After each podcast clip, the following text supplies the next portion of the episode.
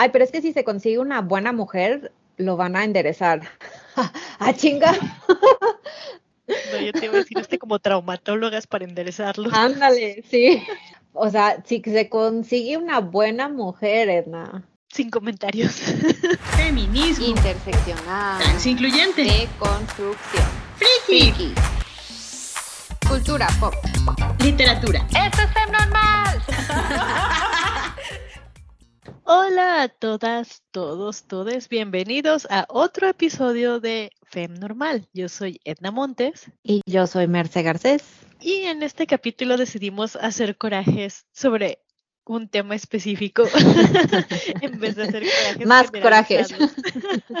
sí, bueno, esta vez eh, queremos hablarles sobre todas las ocasiones en las que a un hombre se le acusa de, de abuso sexual o de hacer cualquier cosa horrible pero la que sale señalada por alguna razón es la mujer que es su pareja.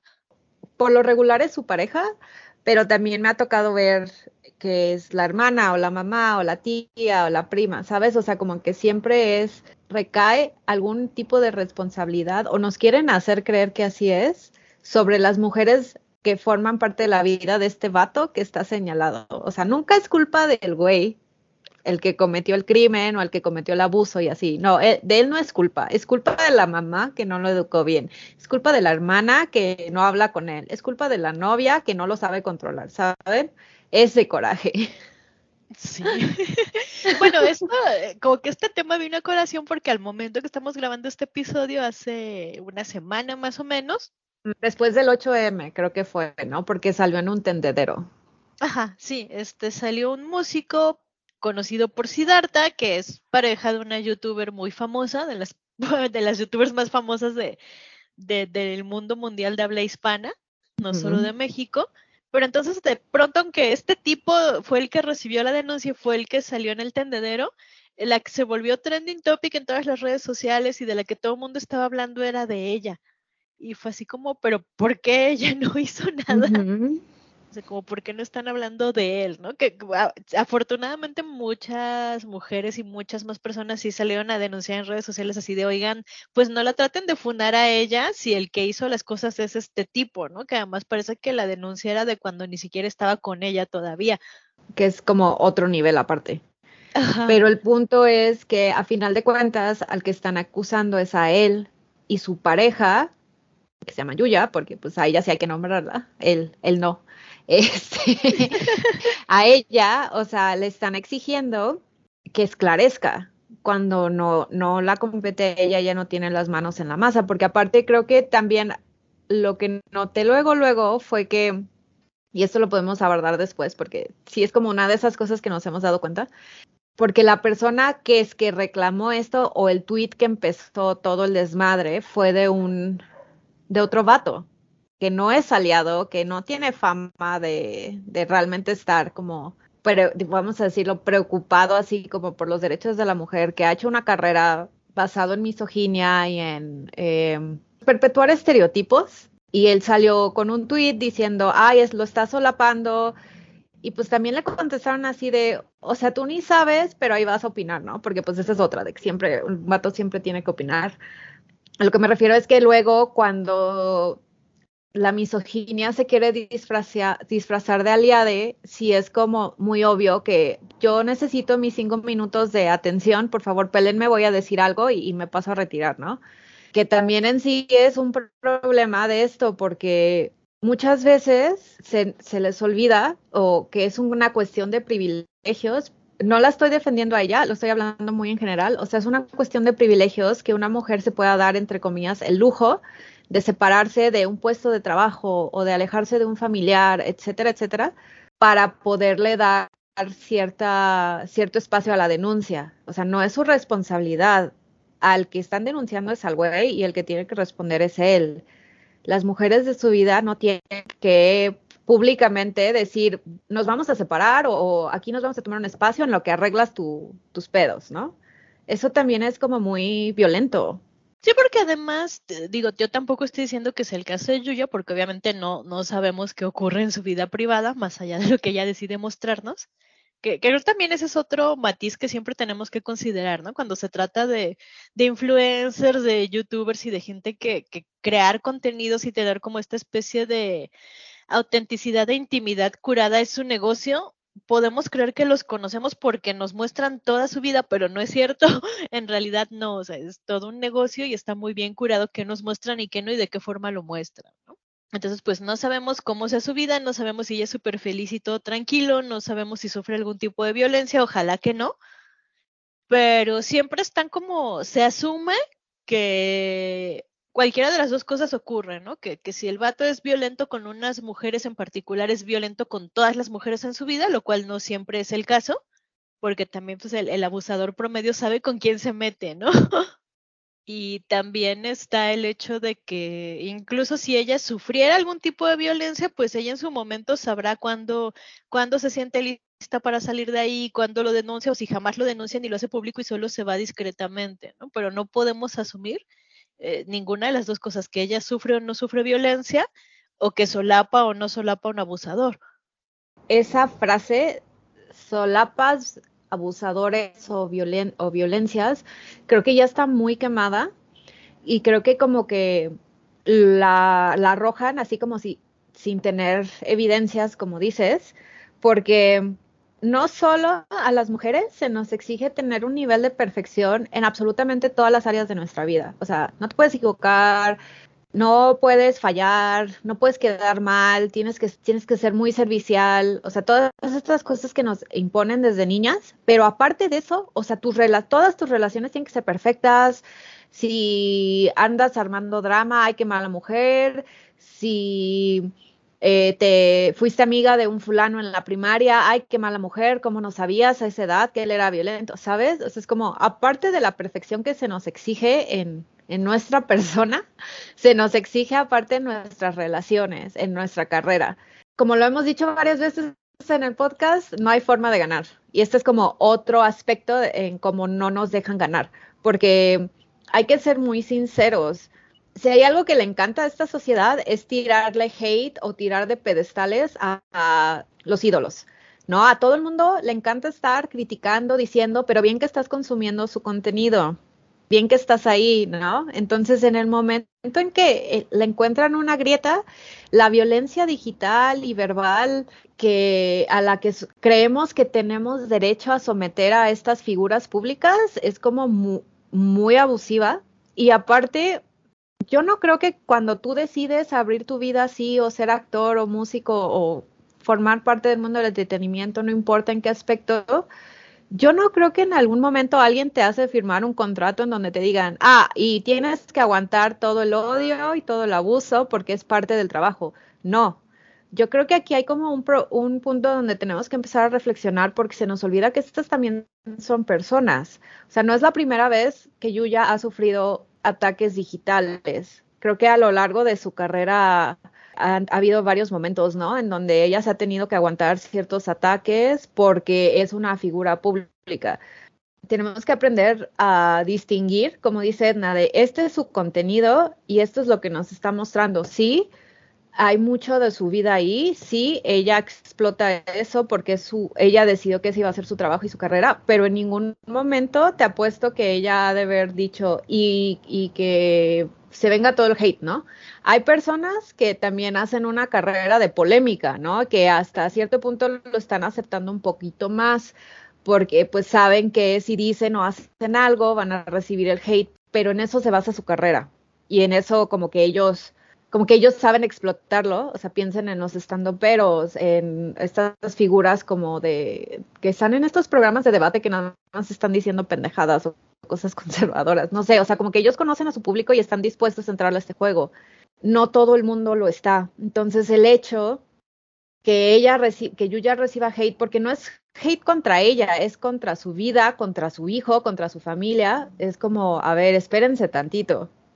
Sí, no, y yo creo que, o sea, cualquier figura pública tiene el potencial de ser problemático por sí mismo o por sí misma en, cualquier momento.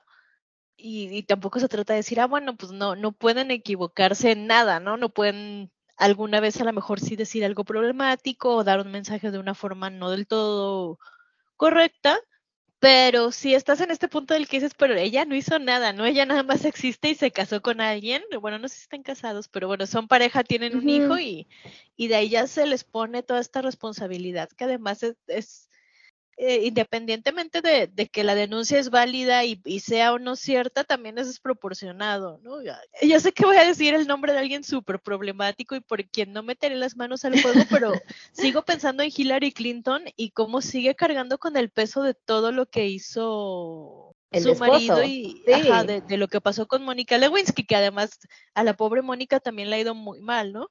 Pero sí fue así como, ah, bueno, Hillary Clinton tuvo que disculparse también porque el marido le puso el cuerno de una forma muy pública eh, mientras era presidente de, Estados Unidos y, hasta la fecha, ¿no? Ya han pasado varias décadas y, y, como que Hillary Clinton, incluso en su campaña presidencial, seguía cargando este peso de, ah, bueno, pues es que el marido te puso el cuerno con una chavita de 20 años, ¿no? Y no solo eso, tú decidiste quedarte con él, mala mujer.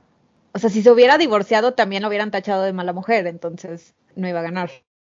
Sí, no, y te digo, yo sé que ella puede ser muy problemática por sí misma, pero lo que sí no me parece es como, a ver, pues el marido fue el que el que traicionó una relación donde se había acordado monogamia, donde había un matrimonio por medio y donde había un señor grande que tenía pues todo el poder del mundo sobre una practicante de veintitantos años que estaba chavita, recién salida de la universidad y que no, seguramente no entendía las implicaciones de todo lo que pasó ahí, ¿no? Incluso si fue consentido, que también es como, pues, no sé qué tanto, qué tanto puedes consentir si no puedes decir que no, básicamente. Más bien, eso es como otro tema que tenemos que discutir un día, porque sí hay muchas implicaciones. Si la opción del no no está sobre la mesa, no está disponible, entonces no, no estás consintiendo.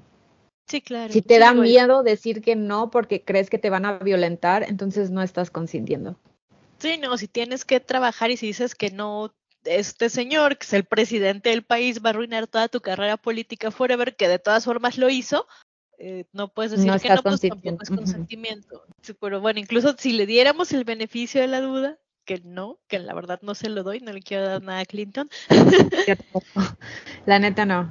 Aún así, pues ni fue culpa de Mónica, que era una víctima y que además recibió una cantidad horrible de acoso que sigue recibiendo la igual décadas después, pero pues tampoco era necesariamente culpa de Hillary. Sí, el que menos salió embarrado ahí fue el abusador.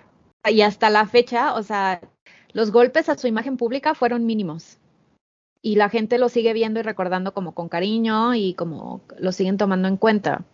En ningún momento él perdió algún tipo de privilegio, pero ellas dos sí. Sí, digo, guardadas las distancias porque pues también Hillary no perdió tanto privilegio porque decidió quedarse, pero pues también no, o sea, llega un punto en el que dices, pues yo no puedo juzgar su decisión personal, ¿no? Que tal que quedarse fue un acto de supervivencia para ella también. Y a menos de que, porque yo no he leído sus libros de, Hillary, eh, no sé si en alguno de sus memoirs toca este tema, pero a menos de que ella salga a discutir el tema públicamente, realmente no vamos a saber o entender lo que pasó. Es lo mismo que sucede, por ejemplo, este es un como un ejemplo como muy extremo, pero creo que vale la pena traerlo a colación. Cuando Ariana la golpeó un ex un exnovio, ella decidió perdonarlo y mucha gente la criticó. Si una sobreviviente de violencia doméstica decide perdonar a su agresor, ese es problema de ella, esa es decisión de ella. O sea, a nosotros no nos debe justificación alguna. Y yo podré decir, no, ¿cómo se atreve? Yo no lo voy a perdonar. Para empezar, a mí no me sucedió la agresión, yo no formo parte de esa relación, ni los conozco, pero sí, sí hay como una intensidad o una obsesión, no sé, un fanatismo raro que sucede con las celebridades, que cuando tocan como estas fibras nerviosas, que se nos hace muy fácil aventar juicio y no considerarlas como humanos, ¿no? O sea, yo no sé cuál fue su proceso de sanación, yo no sé si ella necesitaba hacer eso para poder dejarlo atrás, yo no lo sé. Como decías, no conocemos tampoco a Hillary Clinton, no sabemos si fue sobrevivencia, no sabemos si ella sufrió algún tipo de violencia dentro de esa relación y como dices, fue como un acto de sobrevivencia no sabemos, podemos suponer muchas cosas, pero desde las suposiciones, pasar a la agresión, o sea, ya si nosotras le mandáramos algún tipo de correo de odio, mensajes de odio en sus redes, pues eso ya es como otra cosa, ¿no?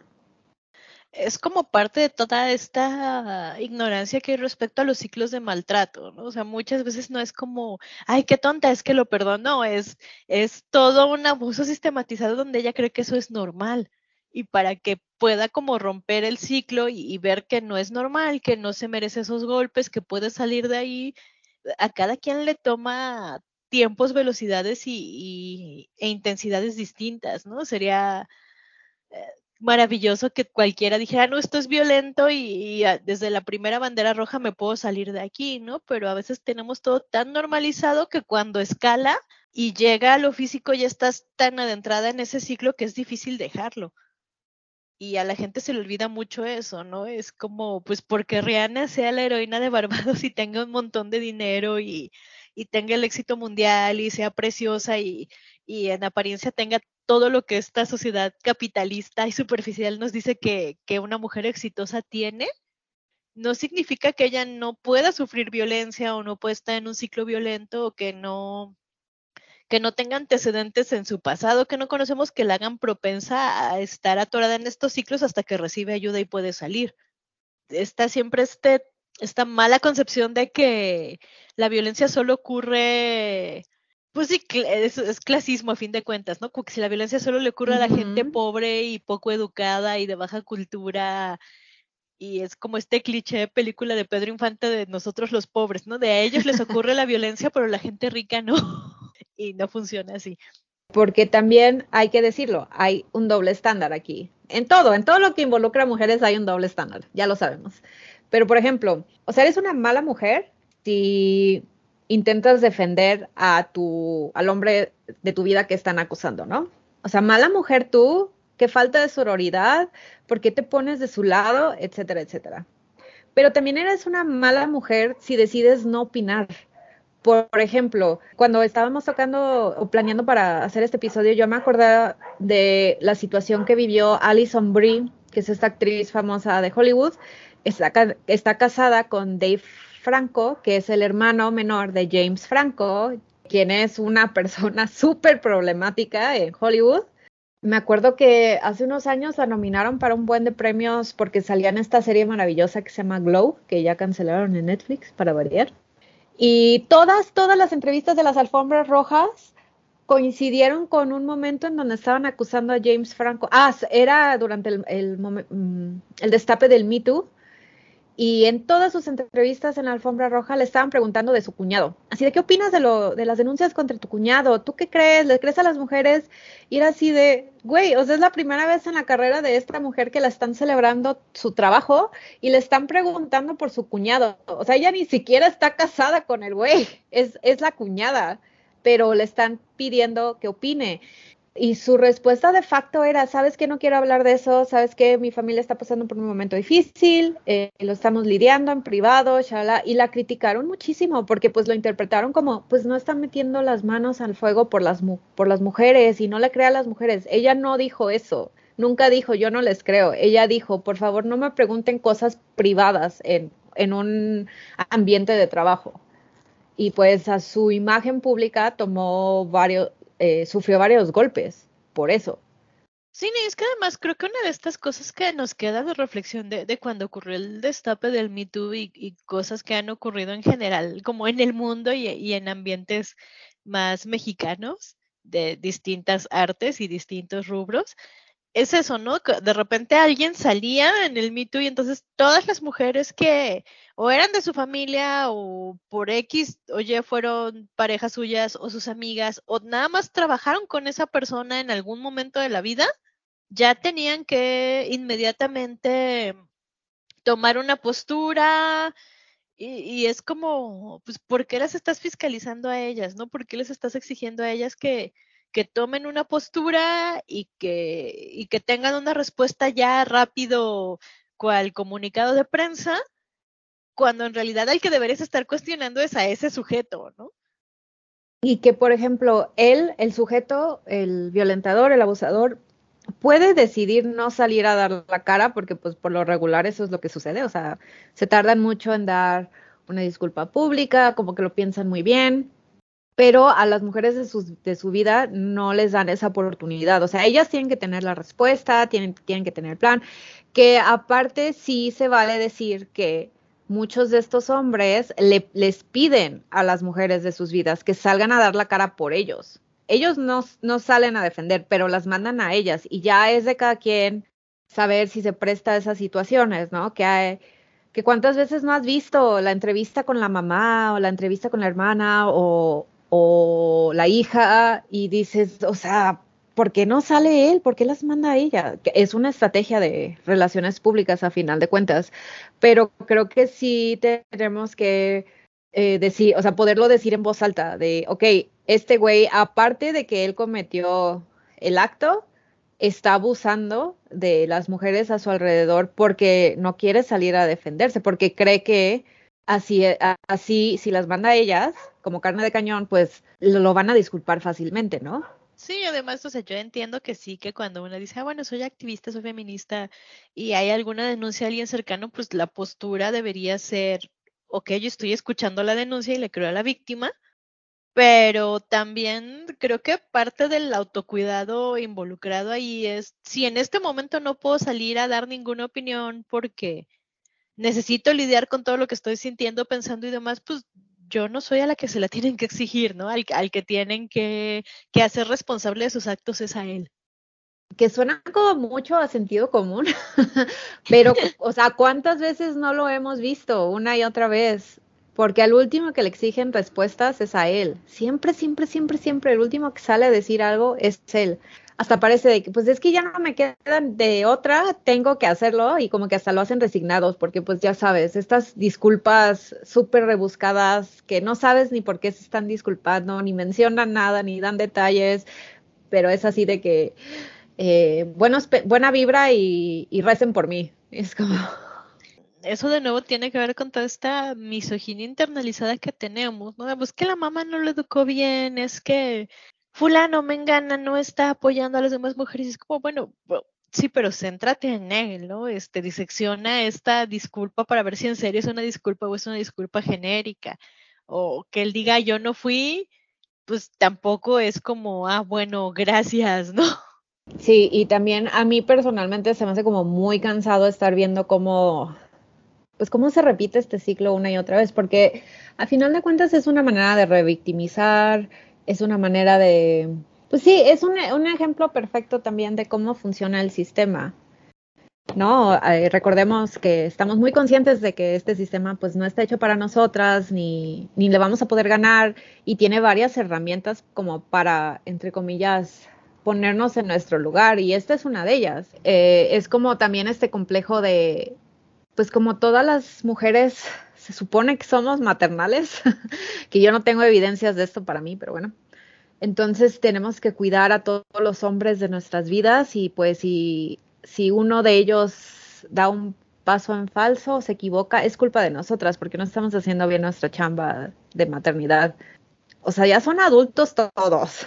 Ya es como para que supieran que, este, que está bien y que está mal, pero también poder admitir que de los casos que estamos hablando ahorita pues, se desarrollan en una industria que está construida sobre abusos. ¿Cuántas historias de terror no hemos sabido de actrices, cantantes y todo lo que han tenido que sufrir para poder escalar a lo que se enfrentan día a día o al tipo de violencias y, eh, comentarios pasivo-agresivos si son mujeres racializadas o de un grupo minoritario?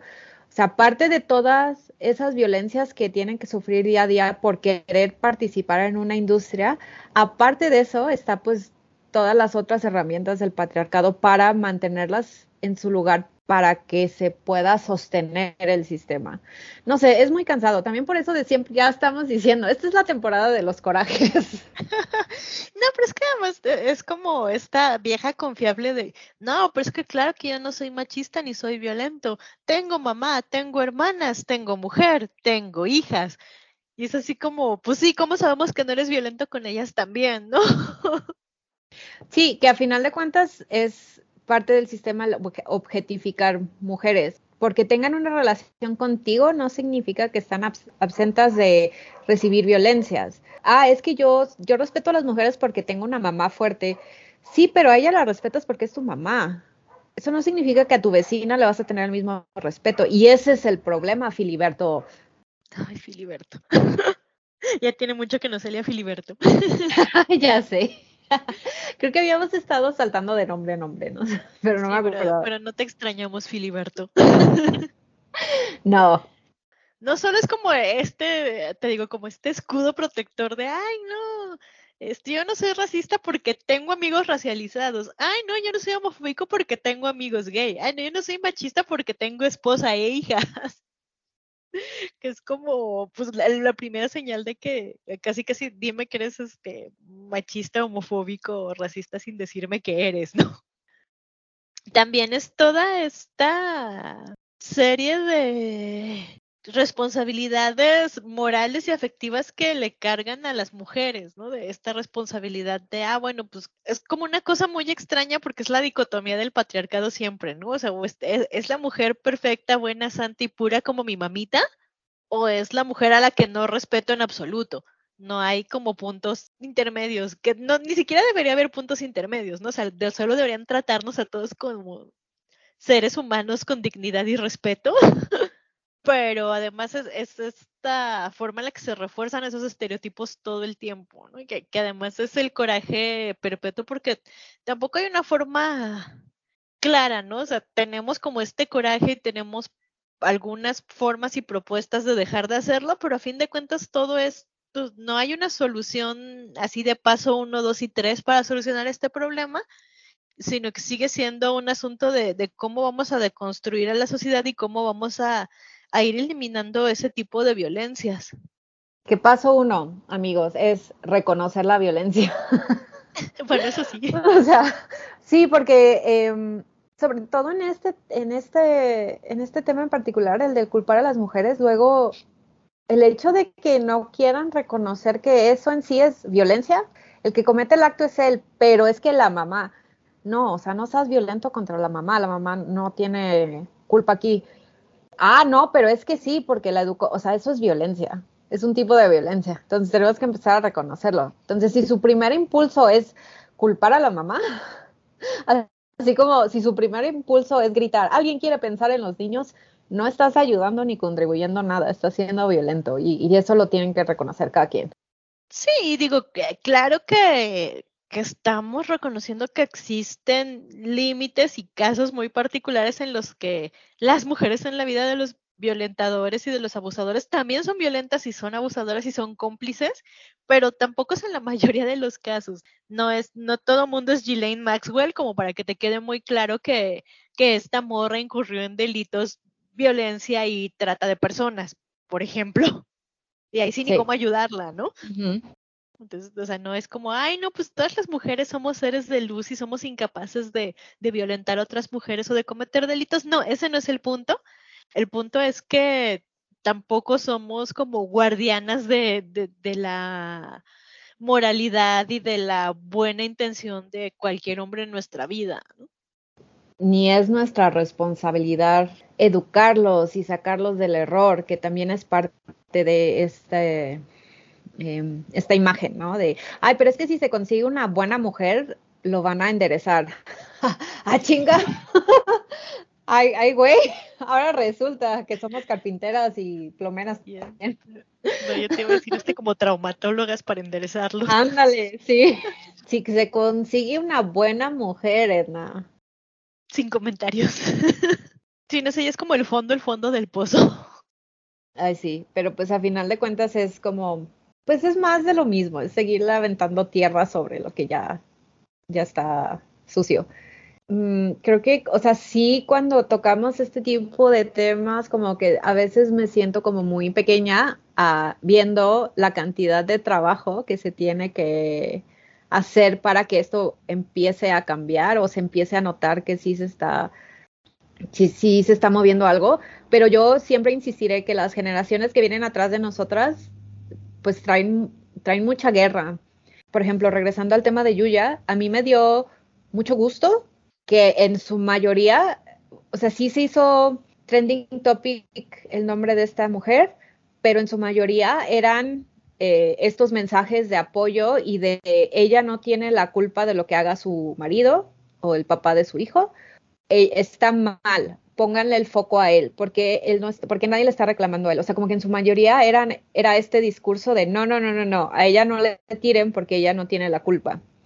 Entonces, cuando yo veo esas cosas, como que me da, me regresa la fe en la humanidad, porque digo, el sistema quiere inculpar a esta mujer, pero las, las morras no, se, no, la están no lo están dejando. Y creo que eso es lo que se necesita, o sea, como es muy, difícil, yo lo sé, a mí también me cuesta trabajo, pero sí ponernos el gorro de, de sororidad y de aliade y decir, ¿saben qué? No, o sea, aquí el problema es este, no estén distrayendo con el nombre de esta mujer. Y creo que poquito a poquito así se va a empezar a ver el cambio, porque de verdad eh, los medios de comunicación, pues ya sabemos cómo funcionan los tabloides, ya sabemos cómo funcionan estos programas de chisme, siempre se van a ir en contra de las mujeres, pero poquito a poquito se está viendo cómo en redes ya no se, se deja que el sistema violente de esta manera. Y te digo, son casos aislados porque de repente sí me meto a redes y es como un cagadero y no puedo. Entonces, yo sé que pues el caso de, de, ella, o sea, ella tiene muchos privilegios, tiene fans muy devotos, tiene como, o sea, ha logrado curar muy bien su imagen y eso la ha ayudado a blindarse hasta cierto punto.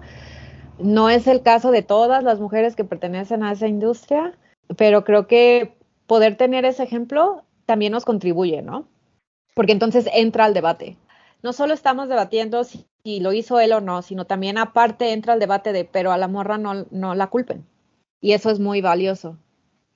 Sí, sí, yo también tengo como mucha fe en, las chavas de, de, estas nuevas generaciones que vienen como con, con más lucha y mucho más conscientes de, de, cosas que a lo mejor a nosotros nos llevó un montón de tiempo entender y de construir, ¿no? Cosa que admiro mucho, aunque ya me hayan hecho sentir viejita a veces.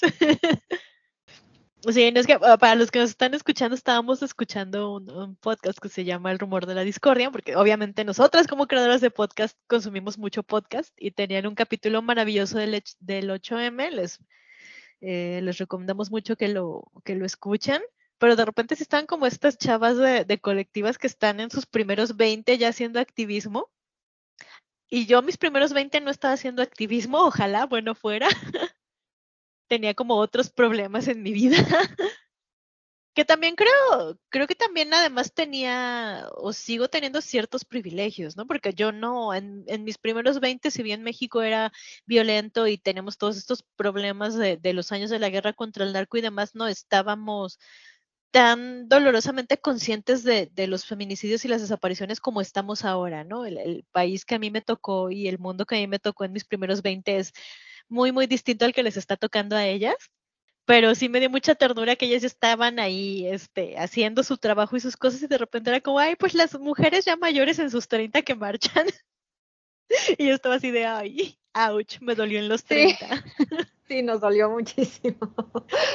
Pero como dices, ¿no? O sea, nosotras a esa edad, o sea, ni nos empezábamos a ser conscientes. Creo que recuerdo, no sé si me estoy acordando bien, la verdad, pero como que las muertas de Juárez era como el, único caso sonando de feminicidios y, lo sentíamos como bien lejano porque era así de, ay, Juárez, la frontera, pues pasa porque es la frontera, ¿no? O así nos lo querían hacer creer y, o sea, nada que ver la situación social que les está tocando vivir hoy a las, a las veinteañeras al, al, que, la que, al que nos tocó a nosotras. Y sí tiene mucho que ver que, pues después de tanto pues después de tanto sufrir, después de tanto invisibilización, que la respuesta sea tan feroz, quiero decir feroz, porque sí hay muchísima fuerza y vulnerabilidad en esto, eh, pero que también se animen a usar las herramientas como pueden, ¿no? Porque, insisto, ponerse el gorro de aliade y ser vocal, o reclamar y detener la agresión es muy difícil, porque tú te estás poniendo pues sí, te estás metiendo al fuego por alguien más que tal vez no pidió tu ayuda, pero creo que ya hemos, eh, nos hemos dado cuenta y, lo hemos dicho algunas veces en este podcast, o sea, el silencio es ser cómplice.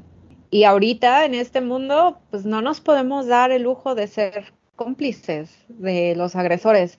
Creo que tenemos, tenemos que empezar a aprender que hay muchas cosas que no hemos terminado por deconstruir y esto de culpar a las mujeres por los errores de los hombres de su vida es uno de esos, ¿no?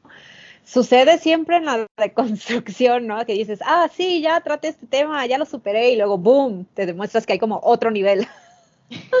Creo que es como una de esas cosas porque a mí, yo, yo me tardé muchísimo en atender mi misoginia interna, porque yo, yo creía que no, pues si me deconstruyo, si, si aprendo, si leo cosas de feminismo, pues ya voy a ser súper buena feminismo, feminista. Eh, la teoría y la práctica son dos cosas muy diferentes y repito, no, vivimos en un vacío. Sí, o sea, sí, sí, lo que tú requieres para aprender más de feminismo, de sororidad o lo que sea es leer eh, más libros, más de las cosas que se hacen desde la academia está también, pero no es la única forma de aprender de feminismo y también es como muy sostener que solo si lees a 20.000 teóricas feministas, muchas de las cuales además ni siquiera están traducidas al español y entonces hay todavía otra barrera de idioma que te obligaría a leer, no sé, en inglés o en francés, directo de la fuente. Es una, una de estas cosas que se nos quedaron mucho del feminismo blanco, ¿no? O sea, no creo que, que muchas teóricas, por más que yo respete su trabajo y lo lea, eh, puedan hablar del feminismo que ejercen las personas este, que trabajan en maquiladoras en Juárez, las madres buscadoras, todo el montón de, de resistencias que vienen pues desde la gente de a pie, ¿no? Que, que, no necesariamente vienen desde la academia y además desde una academia que, que mucho tiempo ha hecho de lado a personas racializadas, por ejemplo que también tienen otras luchas, ¿no? Entonces es importante siempre recordarnos esta interseccionalidad, ¿no? No es lo mismo que la gente acose a Yuya en redes sociales a que acusen a una chavita racializada que apenas abrió su TikTok y que tiene pocos seguidores y que nadie defiende, pero mucha gente le tira hate, ¿no? las consecuencias para la víctima son muy distintas. Regresa el tema de los privilegios. O sea, dentro de esto también hay bueno, ya no podemos decir privilegios invisibles porque pues sí los vemos, pero mucha gente no los ve. Como dice Edna, o sea, el color de la piel, la edad, el estrato socioeconómico, si lo hace en español, si hace su contenido en español, en inglés, en su lengua natal, ¿saben? Eh, son cosas que como que no podemos perder de vista y o sea, cinco minutos, dedíquenle cinco minutos a, a zambullirse en redes sociales, eh, los comentarios. Nunca les voy a aconsejar meterse a los comentarios, pero en este caso sí. O sea, fíjense el, grado de, de violencia que, que, hay dependiendo de, de la cuenta. Y es impresionante cómo saltan de uno a otro, ¿no? Y es como, pues como siempre les decimos, ¿no? Esto es un pie a reflexión nos encantaría tener todas las respuestas, no las tenemos, no sabemos cuántas respuestas tengamos en realidad, pero sí es importante poner el foco sobre esto y decir, a ver, espera, este, yo en mi vida cotidiana estoy culpando a una morra que ni al caso de algo que hizo su novio, hermano, marido, papá, y, es justo hacerlo o no, ¿no? Les digo, pues ya si, si son como manos derechas de un culto, pues también cómo las defendemos, pero como decías, a final de cuentas, digo, tampoco lo voy a defender ni justificar ni nada, pero pensando en, no sé, no sé pronunciar su nombre, la Maxwell Kisley, ¿lo dije bien? Sí. Ok. Bueno, a ella, eh, pues sí, tú y yo nos quisiésemos poner a reflexionar cómo llegó a ese punto, podríamos entender el abuso sistemático que tal vez sufrió, el privilegio que no quería perder, bla, bla, bla, bla, bla, bla, pero no lo vamos a hacer porque sus crímenes son, son culeros, sí deshizo vidas. Eh, pero a final de cuentas, es mujeres navegando un sistema de privilegios y un sistema heteropatriarcal para sacar esos privilegios y mantenerlos. Eh, no, es como muy cansado estar constantemente repitiendo, es que es algo sistemático, es sistemático. Sí, sí lo es, como que no hay que perderlo de vista. Este es el sistema, o sea, lo estamos viendo, lo estamos analizando, no, no, no lo suelten. Y es cansado, sí, es súper cansado y, y, les digo, a veces una se siente así chiquitita al ver la montaña de mierda a la que te enfrentas, pero no puedes quitar el dedo del renglón, porque lo estés viendo o no, el sistema va a seguir funcionando hasta que lo cambiemos. Sí, cambiarlo va a llevar mucho tiempo y resistencia. Pero se puede, la, la, la, al final del día creo que la conclusión es que nosotros creemos que se puede y si no creyéramos genuinamente que podemos cambiar las cosas, pues no estaríamos aquí haciendo este podcast.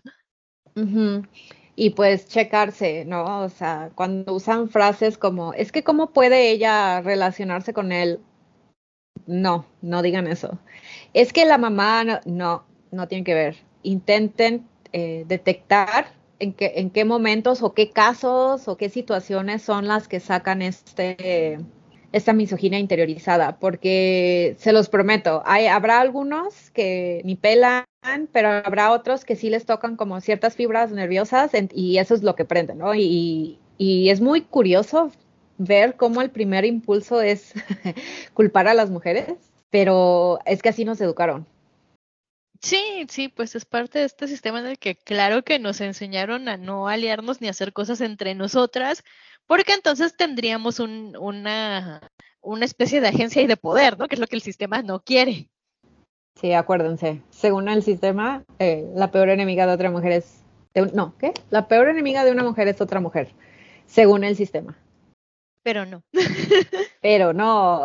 Nos quisieron engañar, pero no. Así como spoiler alert, pero no. Así es. Pues ese fue el, el coraje del día de hoy. Ahí la dejamos eh, para ya no seguir haciendo más corajes. Eh, solo les dejamos como esa reflexión. Chéquense, también como cuestionen cuando escuchen esas frases de otras personas cercanas a ustedes, ¿no? O sea, si a alguien se le ocurre decir, pero es que la mamá, ustedes pregúntenle, pero ¿por qué la mamá?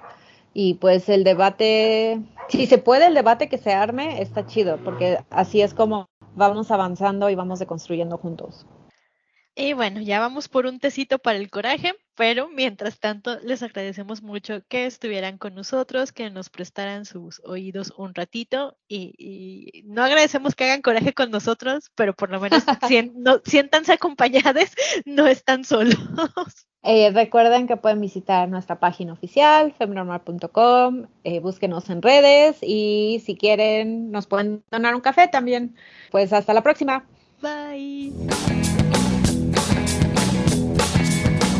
Fem Normal es un podcast producido por Edna Montes y Marcia Garcés. Encuéntranos en Facebook e Instagram como Fem Normal y en YouTube como Fem Normal Podcast. Nos encantará saber de ti. Si quieres apoyarnos para seguir produciendo este podcast, puedes invitarnos a un café. Busca el link en la descripción del podcast.